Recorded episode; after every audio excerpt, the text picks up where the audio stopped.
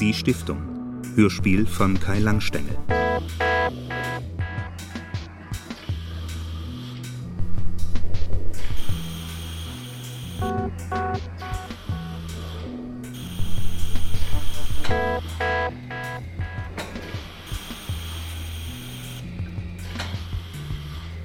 Also den hätte ich ja nun wirklich nicht mitgenommen. Ach, sowas kann doch passieren.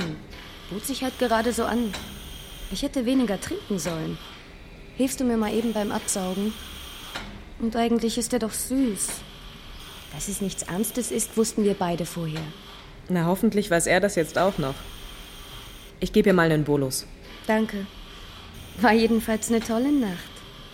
Was will man mehr? Ich bin soweit. Hätte ich dem gar nicht zugetraut. So, Frau Bremer, wir müssen Sie mal absaugen.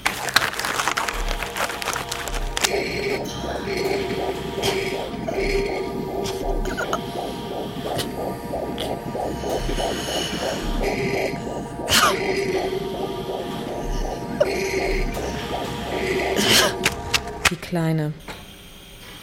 Tut mir richtig leid. Ob die noch mal wach wird? Müller hat operiert. Muss ja nichts heißen. Was hat er eigentlich für ein Gerät angeschleppt? Irgendein neues EEG-Gerät, hat der Chef gesagt. In der Versuchsphase. Na, wenn die an ihr schon rumprobieren. Lass lieber die Finger davon. Ich will doch nur mal gucken. Guck nachher. Ich brauch dich noch drüben bei meiner. Na dann komm. Jedenfalls war er besser, als ich erwartet hätte. Jetzt schneid mal nicht so auf. Blaue Mäntel. Peitschen. Sie jagen ihre Pferde.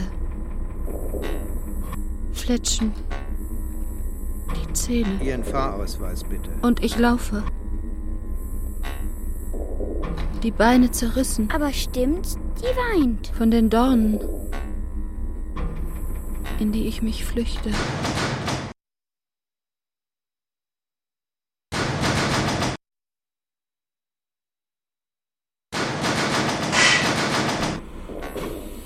Die Farbe ihrer Mäntel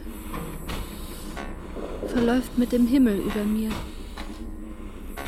Ich grabe, Er wird sie von innen heraus zerquetschen. ich grabe mich in die Erde. Die salzige Erde. Die kalte. Unter das Gestrüpp bei den Hügeln. Und ich höre, U-Bahnhof Weberwiese. Aus dem eingefahrenen Zug bitte alle aussteigen. Bitte alle aussteigen. Dieser Zug endet hier.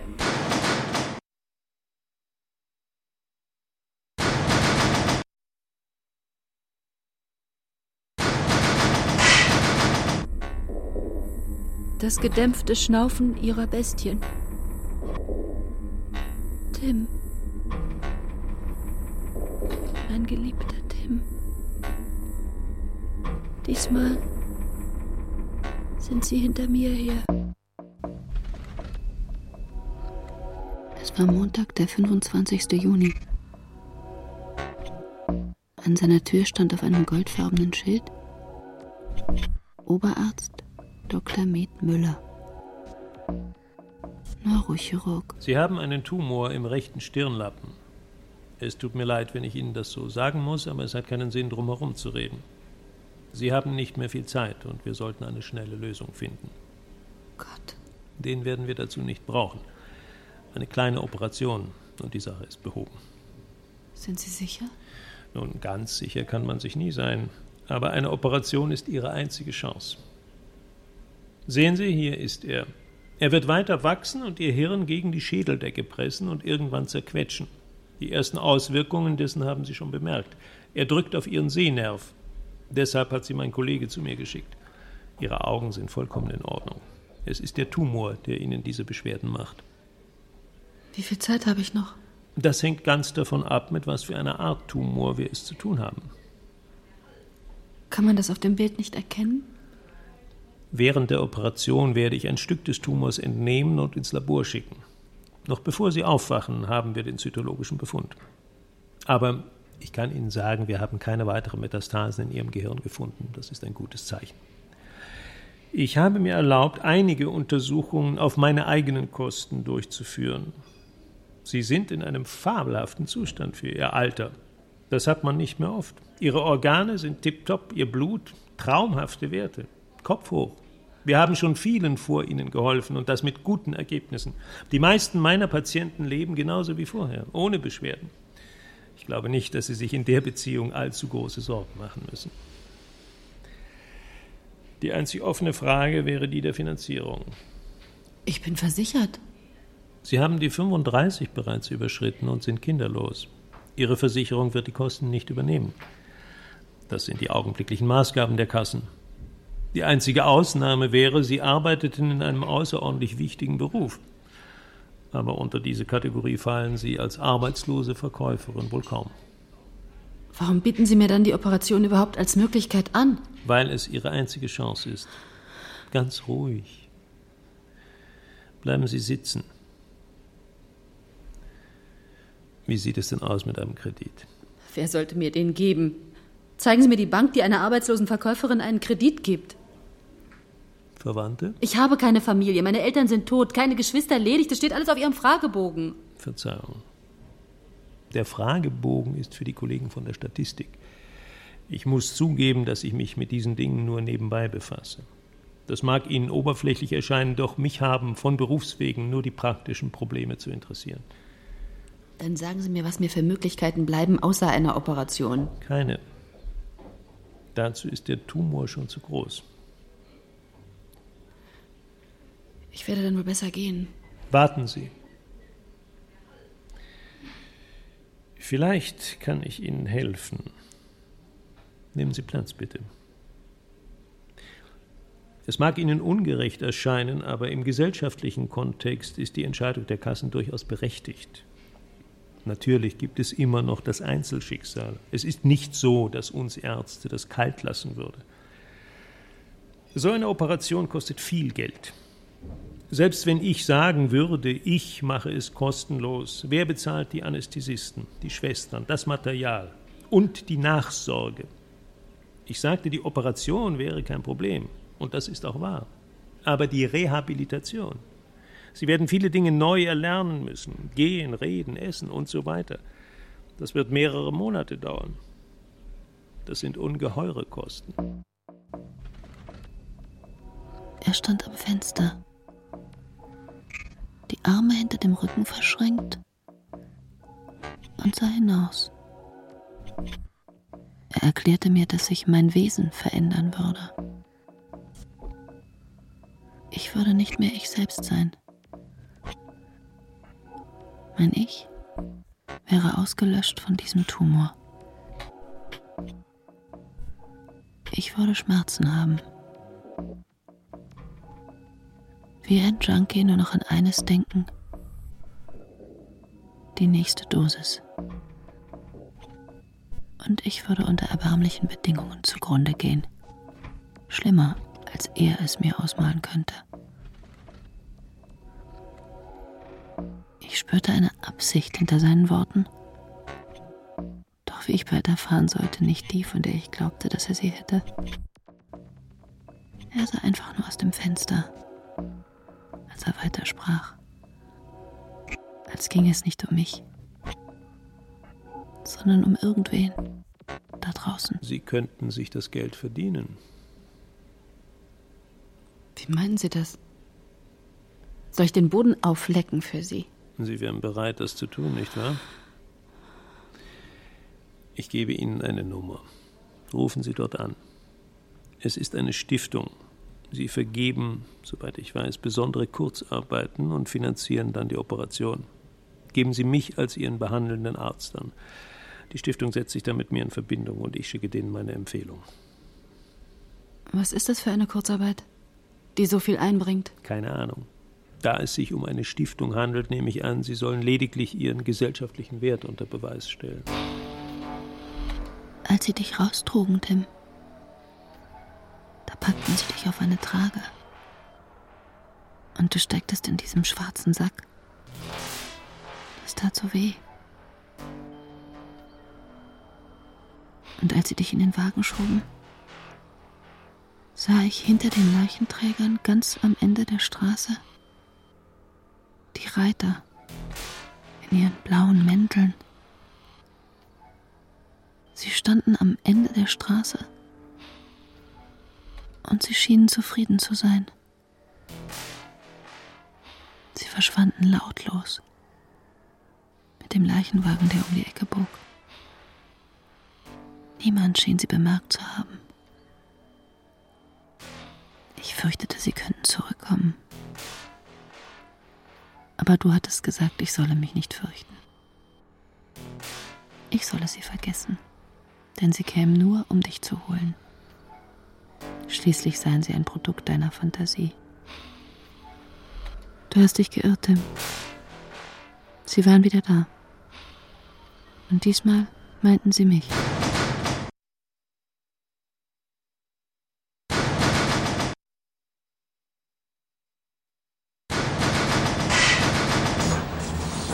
Sie müssen Katharina Bremer sein.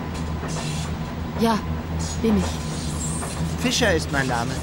Ja. Guten Tag. Ein hagerer Mann um die 40. Er führte mich zu einem leerstehenden Haus und erklärte mir, die Stiftung würde hier ihre neuen Büros einrichten. Es sei einfach näher für ihn gewesen, mich hier zu treffen. Und er wolle dort überhaupt nach dem Rechten sehen. Ob ich es mir nicht anschauen wolle. Eine Kaffeemaschine hätte er schon oben. Die Wohnungstüren standen offen. Jemand hatte alle Türschilder abgerissen. Das ist eine Beretta, eine automatische Waffe. Wir geben Ihnen die 9 mm Variante, dann haben Sie acht Schuss pro Magazin. Nehmen Sie sie. Machen Sie sich mit ihr vertraut. Im Ernstfall werden wir die Patronen ein wenig zurechtfeilen und kerben, das erhöht die Zerstörungskraft. Das heißt, Sie müssen nicht genau treffen. Wichtig ist nur, dass Sie überhaupt treffen. Den Körper und so oft wie möglich. Am besten schießen Sie das ganze Magazin leer. Benutzen Sie beide Hände. Das macht Sie sicherer beim Zielen. Bevor Sie den ersten Schuss abgeben, spannen Sie den Schlaghebel. So. Dann lässt sich der Abzug leichter durchziehen. Danach spannt sich der Hahn von selbst. Nach dem letzten Schuss bleibt der Schlitten hinten stehen. Hier auf der linken Seite sehen Sie diesen Knopf. Wenn Sie den drücken, fällt das Magazin heraus. Schieben Sie das neue Magazin ein und legen Sie diesen Hebel um. Der Schlitten schnappt wieder nach vorn und die nächste Patrone ist im Lauf. Sie brauchen also nicht noch einmal durchzuladen, sondern sind sofort wieder schussbereit. Alles verstanden? Na wunderbar. Probieren Sie es aus. Nehmen Sie die Waffe mit nach Hause. Das Magazin, das ich Ihnen mitgebe, ist leer. Sie können also völlig unbefangen üben. Warum tun Sie es nicht selber? Was? Schießen. Mein Job ist es, Aufträge anzunehmen und an Leute wie Sie zu vermitteln. Nicht mehr und nicht weniger. Wollen Sie noch einen Kaffee? Ich weiß nicht, ob ich das kann. Es lohnt sich. Müller ist einer der besten Operateure auf seinem Gebiet. Glauben Sie mir. Klar. Ich habe hier ein Bewerbungsschreiben. Sie sind doch gelernte Verkäuferin, oder? Woher wissen Sie das? Ich habe mir Ihre Unterlagen geben lassen, nachdem Sie sich bei der Stiftung beworben haben. Sie meinen die Fragebögen, die ich im Krankenhaus ausgefüllt habe? Das ist der ganz normale Weg. Alles klar? Wir sehen uns am Montag um elf. Was macht Sie eigentlich so sicher, dass ich nicht zur Polizei gehe? Sie sind nichts weiter als eine Frau mit einem Hirntumor, die unter ersten Anzeichen einer Bewusstseinsveränderung leidet. Sie wären aus dem Rennen. Niemand will das. Natürlich nicht. Ich hätte nie gedacht, dass eine Waffe so schwer sein kann. Und so groß. Sie passte kaum in meine Handtasche. Der Gedanke, jemanden zu töten, war mir so fremd wie dieses Ding selbst. Ich hatte wahnsinnige Angst. Jemand könnte beim Lösen eines Fahrscheins den Inhalt meiner Tasche bemerken. Mein Hemd klebte an mir, als wäre es eine zweite Haut. Und es war ein verdammt gutes Gefühl, die Handtasche auf den Tisch fallen zu lassen und mich daneben auf mein Bett. Er breitet sich nach allen Seiten gleichzeitig aus. Deshalb kann ich Ihnen nicht mit Sicherheit sagen, welcher Teil Ihres Gehirns zuerst betroffen sein wird. Wahrscheinlich mehrere Zentren gleichzeitig und in gleichermaßen fortschreitenden Zyklen. Das kann Ihre Sprache betreffen, es kann aber auch sein, dass Ihnen zuerst Ihre Beine den Dienst versagen. Mein Job ist es, Aufträge anzunehmen und an Leute wie Sie zu vermitteln. Sie haben nicht mehr viel Zeit. Wir sollten eine schnelle Lösung finden. Müller ist einer der besten Operateure auf seinem Gebiet. Glauben Sie mir. Es ist keine ganz gewöhnliche Arbeit. Ich hatte meinen gesellschaftlichen Beitrag zur Sicherung der Renten meiner Generation nicht geleistet. Ich hatte also auch nichts zu erwarten. Hätte ich Leben gegeben, bräuchte ich keines zu nehmen. Der metallene Griff war warm geworden.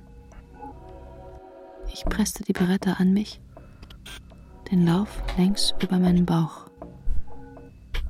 Dann schob ich sie mir unter das verschwitzte Hemd und schlief auf ihr ein.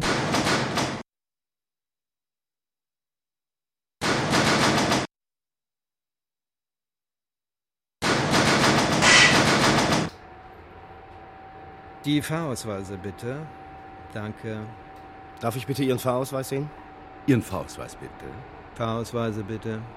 Muss ich wohl verloren haben. Ja, klar. Danke. Hören Sie, ich fahre hier jeden Tag. Die Ich weiß, dass Sie hier bitte. immer kontrollieren. Ist doch kein Problem. Sie zahlen die Strafgebühr und die Sache ist vergessen. Und beim nächsten Mal passen Sie dann besser auf Ihren Fahrschein auf, okay? Und die Fahrausweise Nicht anfassen, ja? Sie steigen dann bitte mit aus.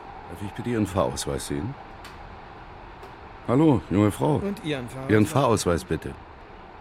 Selbstverständlich. Moment, bitte. bitte. Danke. Danke. Sie haben einen Scheißjob. Das kann man wohl sagen. So habe ich das nicht gemeint. Wie denn? Ich finde, dass man ein ganz schönes Arschloch sein muss, um so einen Job zu machen. Und die Fahrausweise Willst du mich bitte. jetzt hier anwichsen oder was? Das wäre so ziemlich das Letzte, was ich machen würde. Gibt's hier Probleme? Ach, die Schlampe macht mich hier voll. Na, dann zeigen Sie doch mal Ihren Fahrausweis, bitte, ja? Den hat Ihr Kollege schon gesehen. Mensch, komm doch mal her, der haut ab. Scheiße. Ich war so gut wie tot. Ich stand mehr als einmal am offenen Fenster. Zwei Tage später war ich wieder auf dem Boden der Tatsachen angelangt. Ich ging zu Müller in die Praxis. Was fällt Ihnen eigentlich ein, mir so eine Scheiße anzubieten? Guten Tag erstmal. Frau Bernhard, lassen Sie uns bitte allein. Frau Bernhard, lassen Sie uns bitte allein? Setzen Sie sich doch bitte. Ich will mich aber nicht setzen. Dann bleiben Sie eben stehen. Wie kann ich Ihnen sonst helfen? Wie Sie mir helfen können? Sie können aufhören zu schreien. Ich verstehe Sie auch so ganz gut. Haben Sie die Arbeit bekommen? Fragen Sie nicht so scheinheilig. Sie wissen ganz genau, dass ich sie habe, wenn ich sie nur will. Das weiß ich nicht. Aber es freut mich, das zu hören. Dann kann ich Sie ja in Kürze operieren. Ich frage mich, woher Sie die Dreistigkeit nehmen. Fräulein Bremer, kommen Sie zur Sache. Ich werde im Operationssaal erwartet. Also, Gibt es noch einen anderen Neurochirurgen in dieser Stadt? bei Frau Bernhard können Sie sich eine Liste ausdrucken lassen. Aber keiner wird Ihnen etwas anderes sagen. Sie bekommen bestenfalls den Hinweis auf die Stiftung, denn es läuft heutzutage in Fällen wie dem Ihren nicht mehr anders. Und jetzt entschuldigen Sie mich bitte. Ich werde nicht eher gehen, bis. Bis was? Wenn Sie wollen, kann ich Sie auch rausschaffen lassen. Dann verbringen Sie Ihre letzten Tage in der Psychiatrie. Ich sage Ihnen was. Ich weiß nicht, was das für ein Job ist, den Sie da machen müssen. Es ist mir unter uns gesagt auch scheißegal.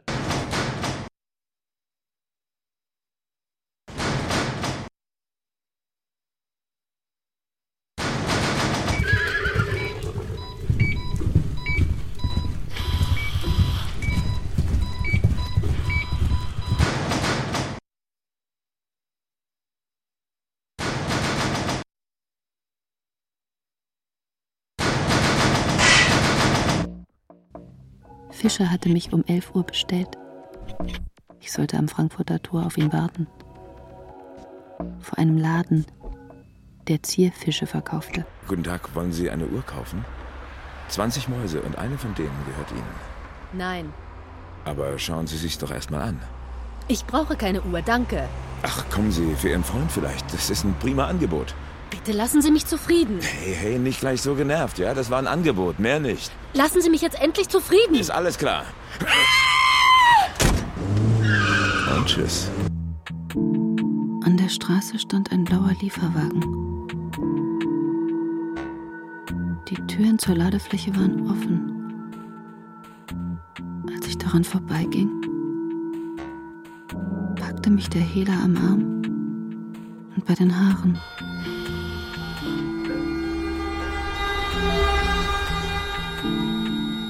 Dann war er weg.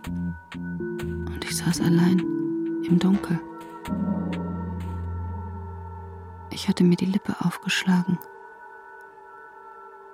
Und wir fuhren eine Ewigkeit. Und ich hatte Angst. Das Blut auf der Zunge. Ich dachte an den Abend, als dir die Blaumäntel aus dem Kopf aufs Papier sprangen. Wir saßen zusammen in der Küche. Du schriebst und ich saß am Fenster und schnitt mir die Nägel über den Blumentöpfen. Ich bat dich vorzulesen, weißt du noch? Erst wolltest du nicht.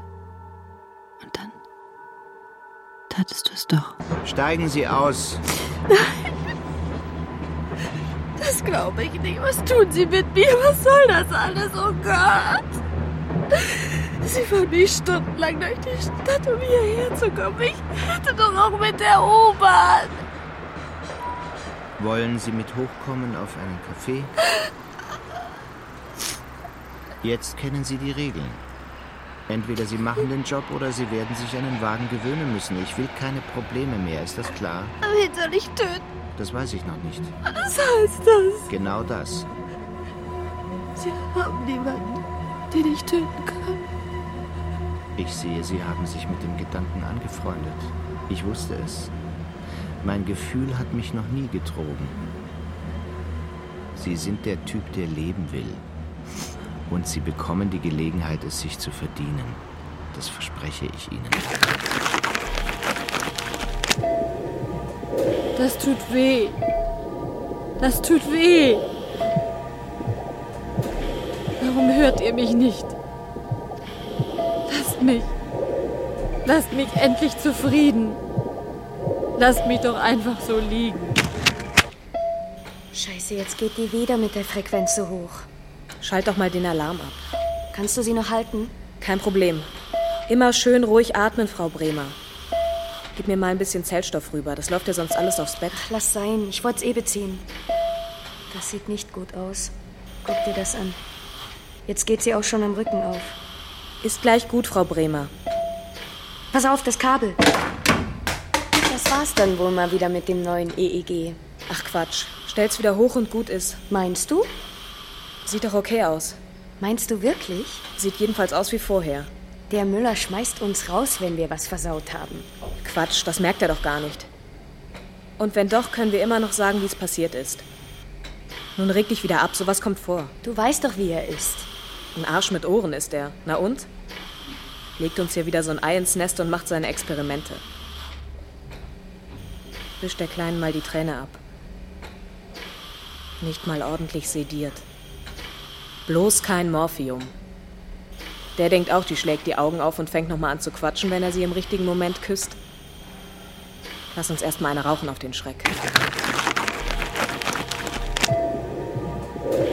Ich will aber nicht sterben.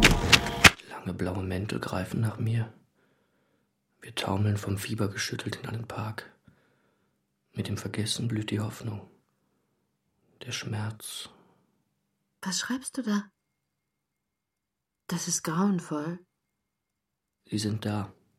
Sag, dass das nicht stimmt. Dass das nicht stimmt. Hör auf zu albern. Bitte sag, was los ist. Was los ist. Tim, bitte. Mir bleibt nicht mehr allzu viel Zeit, haben Sie gesagt. Dann trat ich auf die Schere und die ganze Küche war voller Blut, weil wir kein Verbandszeug fanden. Da begannen wir zu lachen legten eine Spur ins Zimmer. Leg eine Spur, eine Fährte. Du bist das Wilde und ich bin der Jäger. So siehst du aus. Ich bin ein Tiger und die sind wahnsinnig gefährlich, wenn sie verwundet sind. Lächerlich. Ich bin der wahnsinnig wahnsinnige Großwildtiger Korumba aus Timbuktu. Ah. Und ich werde noch mit jeder Katze fertig. Das glaube ich dir aufs Wo Wort. ist sie denn, die Kleine? Mietz, mietz, mietz, mietz, mietz, mietz, mietz, mietz. Wo bist du? Da, da, da, da, da, da, da, da, da, da, da. Ich sehe sie. Ach so? Da, zwischen deinen Beinen hat sie sich verkrochen. Dann komm und fang sie. Ich will aber nicht sterben. Ja? Wer ist da? Ich bin's, Frau Jeschke. Moment. Tag, Frau Jaschke, was gibt's denn? Sie haben so furchtbar geschrien. Ich dachte, es sei was passiert. Da dachte ich, ich guck mal nach. Oh, tatsächlich. Ich muss wohl geträumt haben. Tut mir leid, wenn ich Sie erschreckt habe. Und es ist wirklich alles in Ordnung. Alles bestens. Vielen Dank. Nett, dass Sie rübergeschaut haben. Sie sehen schlecht aus. Kein Wunder, so ungeschminkt, oder? Ich frage mich jeden Morgen, wer ist die fremde Frau da im Spiegel? Und sie fragt mich genau das Gleiche. Verrückt, nicht wahr? ja, das sind wohl die Scherze, die die jungen Leute heute so machen. Wollen Sie einen Kaffee? Im Ernst, kommen Sie rein. Es ist zwar ein bisschen unordentlich, wenn Sie es nicht stört. Setzen Sie sich, ich ziehe mir nur was über. Machen Sie sich keine Umstände, bitte. Wir standen in der Küche und starrten beide auf den Tisch. Eine Pistole? Ja. Für nachts. Man muss aufpassen, man ist sich seines Lebens ja nicht mehr sicher. Ist Ihnen was passiert? Kann man so sagen, ja. Das tut mir leid. Ich habe übrigens auch eine. Sie? Warum nicht? Ja. Warum nicht? Die Jeschke hatte recht. Ich wagte es inzwischen, mit der Beretta spazieren zu gehen. Ich war so gut wie pleite. Also begnügte ich mich damit, durch die Straßen zu ziehen und mir die Menschen anzuschauen.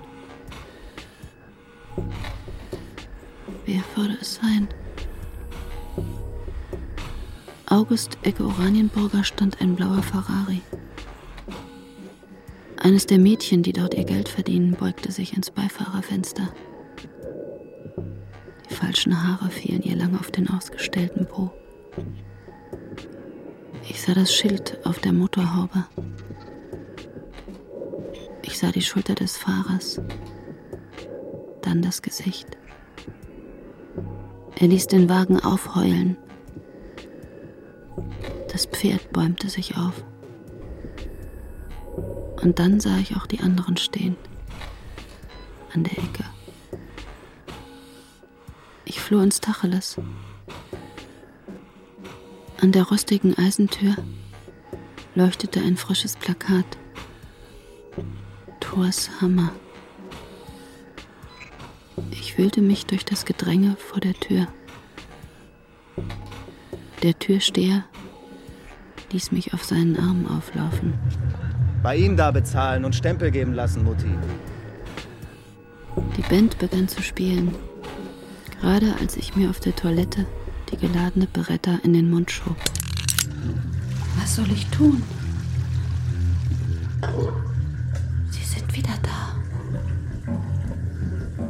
stehen an der Ecke. Sie warten. Sie warten auf mich. Oh Gott. Wenn es dich gibt. Hey! Bist du noch mal fertig da drin? Ich stehe hier schon seit einer Viertelstunde. Jetzt spinne ich oder was? Zieh den Finger aus der Möse, du Schlampe, ich muss mal. Muss ich dich da erst rausholen? Mach's dir auf dem Männerklo. Vielleicht steckt dir da noch einer was rein. Was willst du? Mich hier rausholen, ja? Halt die gut, Fresse, halt die ist Fresse! gut, ist gut, es war nicht so gemeint. Ist gut, ich will doch nur Sei ruhig. Ich will doch nur... Sei ruhig. Ganz ruhig. Und jetzt geh pinkeln. Geh da rein. Ja, ist gut. Und wag dich nicht raus, bevor ich weg bin. Ich stand in diesem schäbigen Klo und wusste, ich will leben. Ich würde ihnen davonlaufen. So leicht sollten sie mich nicht haben. Plötzlich fühlte ich mich wieder stark.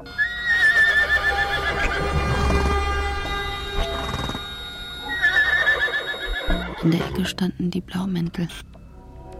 Sie schienen auf eine Gelegenheit zu warten. Ich wandte mich von ihnen ab und wollte ihnen in Richtung Hackische Höfe entkommen. Dabei stieß ich mit Frank zusammen. Oh, Verzeihung. Ist schon gut. Du hast einen harten Schädel. Gott sei Dank, du aber auch. Hast du dir wehgetan? Ist nicht so schlimm. Keine Gehirnerschütterung? Tiefer Blick ins Auge? Nein, kein Schielen und auch kein Augenverdrehen. Es ist wirklich alles in Ordnung. Also dann. Ja, also dann. Hast du schon was vor? Ich wollte da rein. Schade. Eben dachte ich, wir könnten den Abend vielleicht zusammen verbringen. Ah, aha. Gehen wir weg von hier, ja? Vielleicht ein Spaziergang oder ein Café. Äh, Warum eigentlich nicht? Lass uns die Bahn nehmen, schnell.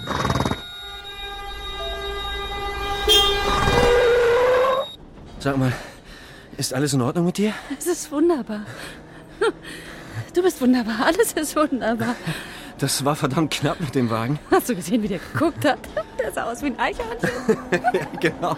Mit der verrutschten Brille sah er aus wie ein besoffenes Eichhörnchen. Ein besoffenes Eichhörnchen, das sich gleich in die Hose pisst.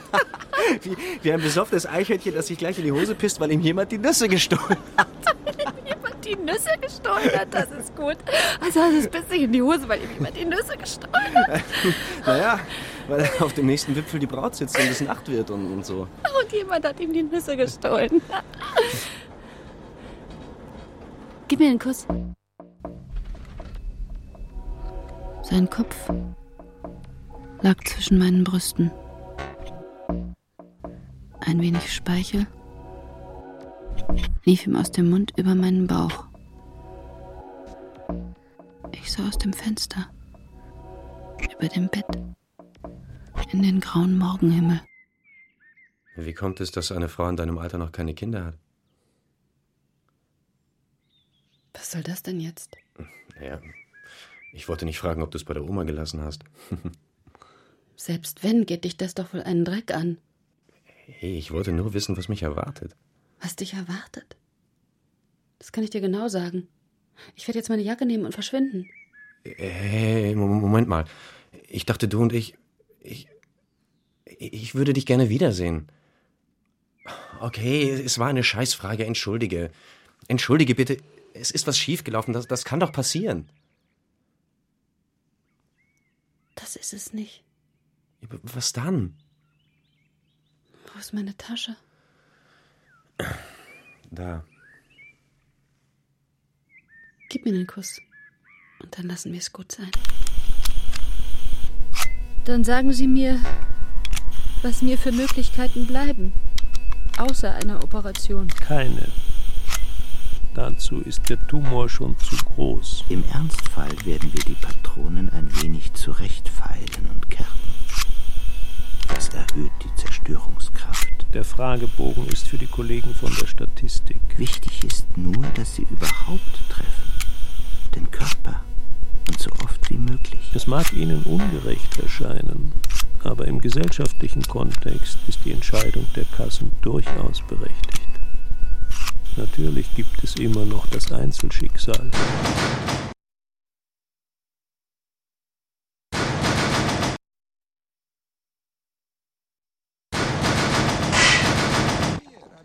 Sie kommen spät? Ja, Kaffee? bitte. Hier sind Name und Adresse. Prägen Sie sie sich gut ein. Sie haben einen Termin. Sie kommen von der Lebensversicherung wegen des Änderungsvertrages.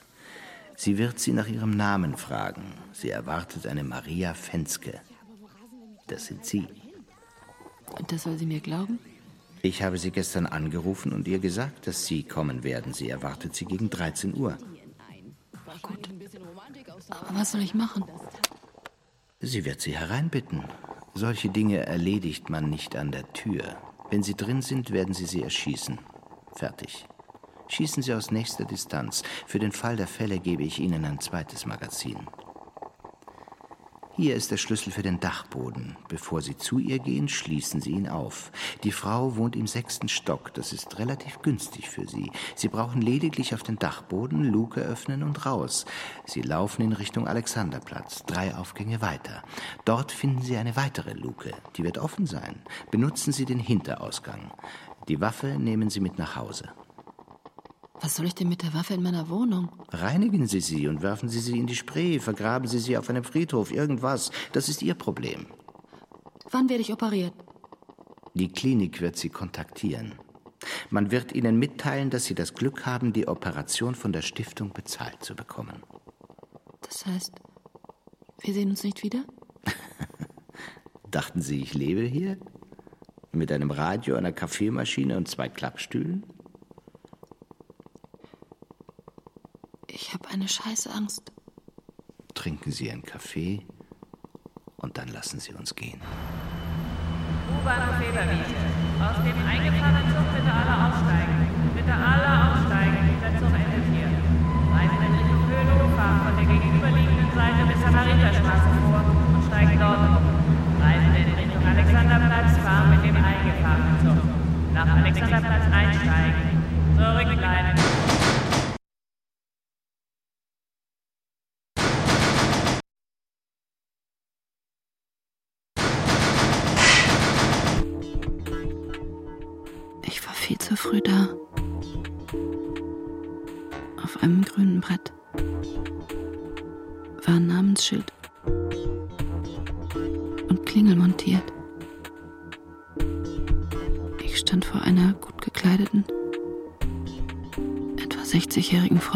Kommen Sie doch herein.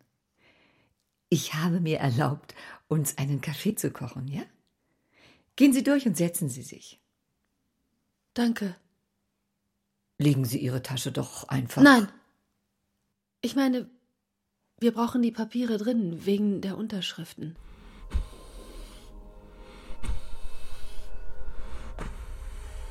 Mit Zucker und Sahne? Ja, nein. Also nur mit Zucker.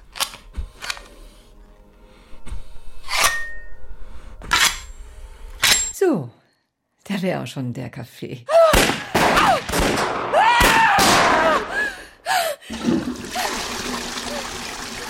Das waren drei Tassen. Das waren drei Tassen.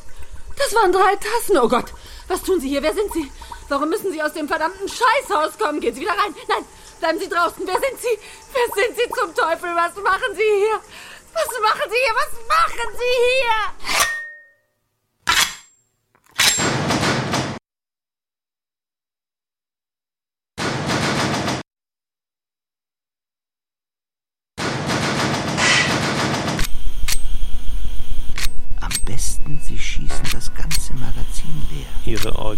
Sind in einem fabelhaften Zustand für ihr Alter. Das hat man nicht mehr oft. Ihre Organe, ihr Blut. Den Körper. Und so oft wie möglich. Traumhafte Werte. Nach dem letzten Schuss bleibt der Schlitten hinten stehen. Mutti, warum weint denn die Frau? Weiß ich nicht. Aber stimmt's, die weint. Ja, komm, steh auf. Wir müssen weiter vorne einsteigen. Ich hatte diese Frau einfach erschossen. Genau wie Fischer es gesagt hatte. Ich wusste nicht, wer sie war. Und ich wusste nicht, warum sie sterben sollte. Genauso wenig wie ich wusste, wer der Mann auf der Toilette war.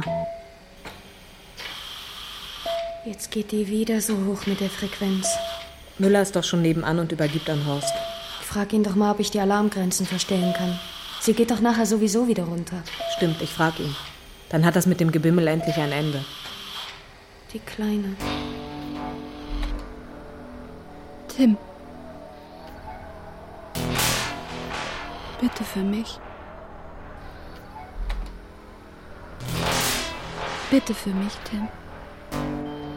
Sie sind da.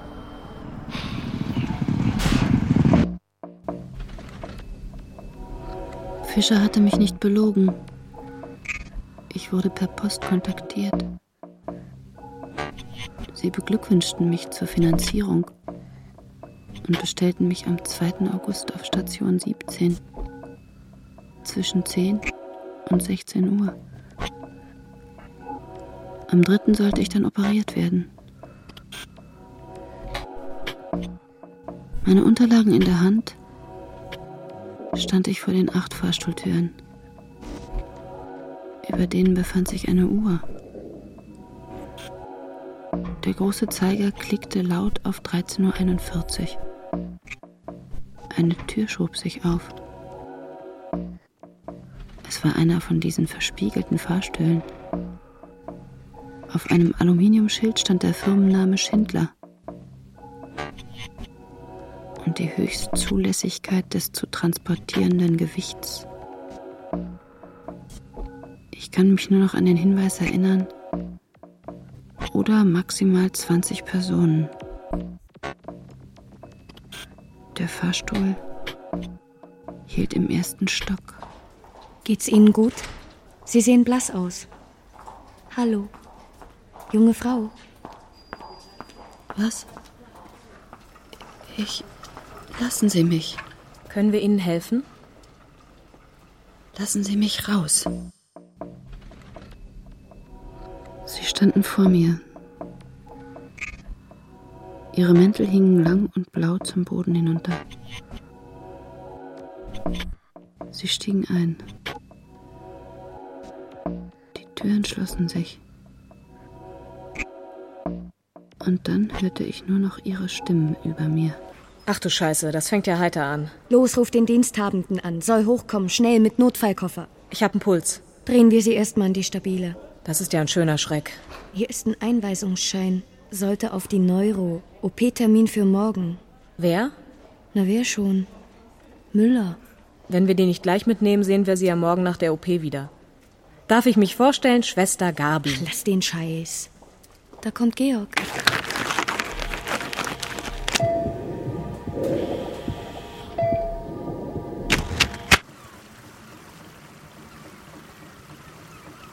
Du noch lange hier sitzen? Ich möchte ein Kind von dir. Hältst du das für eine gute Idee? Ich hätte es so gern. Ein Teil von dir, der bleibt, wenn du nicht mehr bei mir bist. Mir ist kalt. Mir auch.